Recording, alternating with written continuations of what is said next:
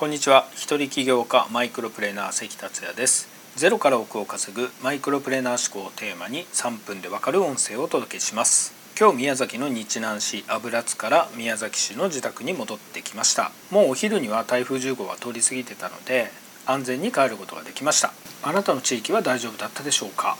さて今回のテーマはあなたが成功できるビジネスを教えます。です。世の中には星の数ほどのビジネスがあります。その中であなたが成功できるビジネスについて今回はお話ししたいと思います。今回の音声を聞くとビジネスとは何かが理解できあなたにふさわしいビジネスがわかります。是非最後までお聞きください。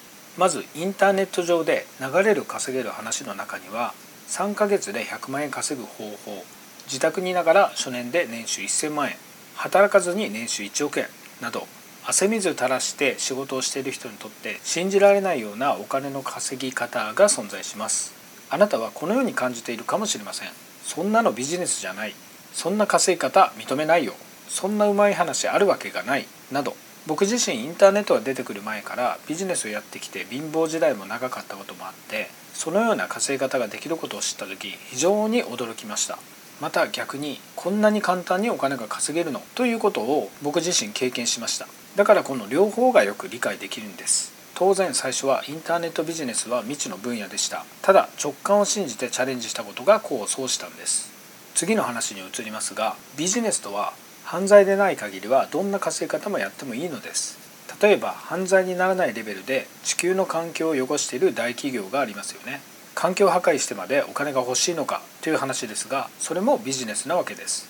また体には有害な成分を含む食品を添加してても厚生労働省が許可しているなら犯罪にはなりませんよね。世の中のビジネスはこんな感じで犯罪にならなければ何でもありなのです。こういった話を聞いた時にビジネスにはあなたの好き嫌いがあることが感じ取れると思います。好き嫌いは人の自由なのでそのビジネスが嫌いだったらやらない方が精神上はいいです。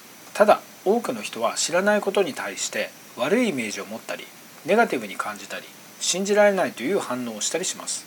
知らないことを知らないままでいると今後もビジネスチャンスにも気づかない可能性があります。だからまずは知るということが大事です。そして成功の過程にはあなたのマインドの変化が必要です。ビジネスに対しての思い込みっていうのが必ずありますのでそれを変化させることも必要だと覚えておきましょう。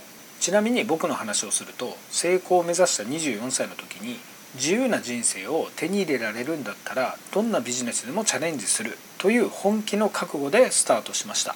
ろくに社会経験もなく本当に世間知らずでした。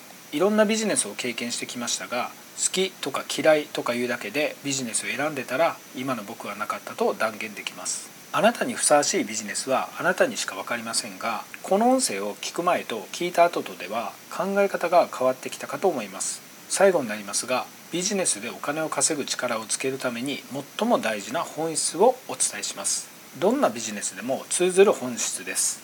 それは何かというとビジネスで成功するためにはお客さんから感謝されることをするということです。そうすることで継続して成功できるようになります。モニターばかり見るインターネットのビジネスですとついついモニターの向こうのお客さんを忘れがちになります。僕自身も陥ることがあるので気を引き締めて頑張ります。それでは今回は以上です。最後までお聴きいただきありがとうございました。この音声を気に入っていただけたらシェアしていただけると嬉しいです。それではまた明日。